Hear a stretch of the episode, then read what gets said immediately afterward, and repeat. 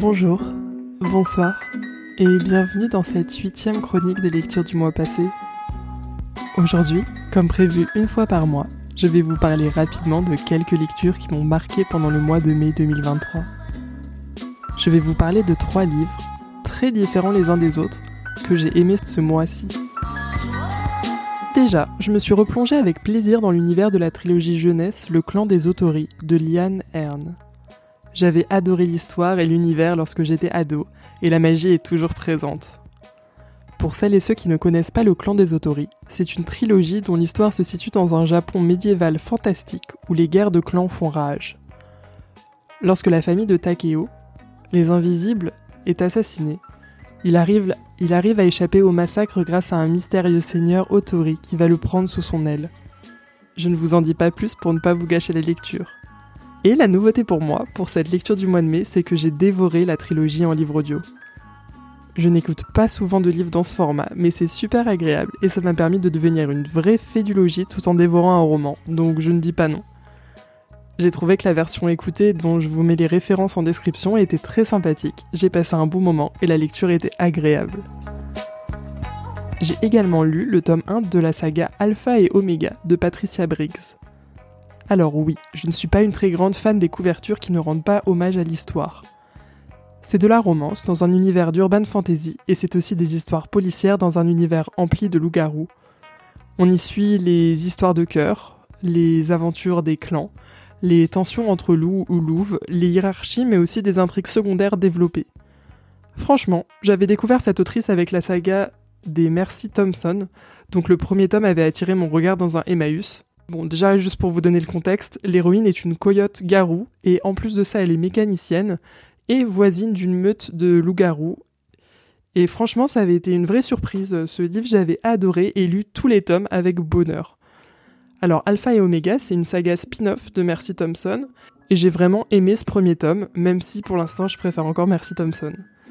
Je pense donc suivre tranquillement les aventures de Anna et Charles, les deux loups-garous protagonistes de cette saga. D'ailleurs, j'ai appris que le 13e tome de Mercy Thompson était sorti, donc avis aux amatrices et amateurs de romances palpitantes.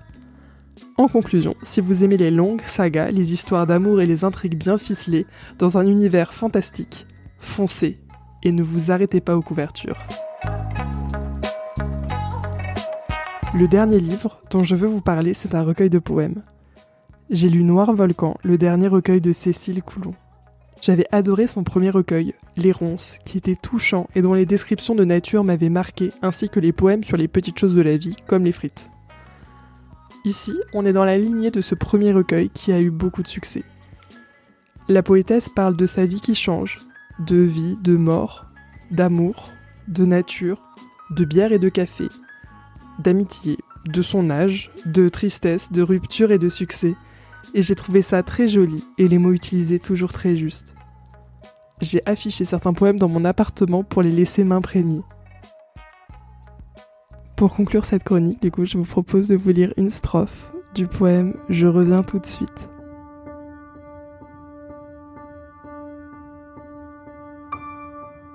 Je reviens tout de suite. Je ne serai pas longue une année, peut-être deux, peut-être dix. Je ne sais pas exactement. Évidemment, je laisse la porte ouverte, mais la maison est vide. Il n'y a plus rien à prendre. J'ai tout jeté, brûlé, réduit. J'ai fait le nécessaire pour un voyage sans retour et je murmure sur le trajet. Ne t'en fais pas. Je reviens tout de suite.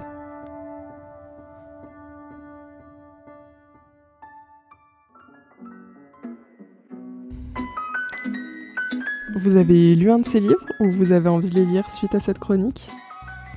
Vous avez envie peut-être d'être invité sur le podcast pour pouvoir parler d'un livre qui vous a plu ou de plusieurs livres qui vous ont beaucoup plu. Vous pouvez même me faire une sélection si vous avez envie, n'hésitez pas. En tout cas, si vous voulez me faire un retour ou proposer votre voix pour le podcast, vous pouvez me joindre sur Instagram, at la croqueuse de livre podcast tout attaché, ou par mail la croqueuse de livres Les informations sont dans la description de l'épisode. Merci pour votre écoute et je vous dis à très vite pour découvrir un nouveau livre à croquer ou à dévorer.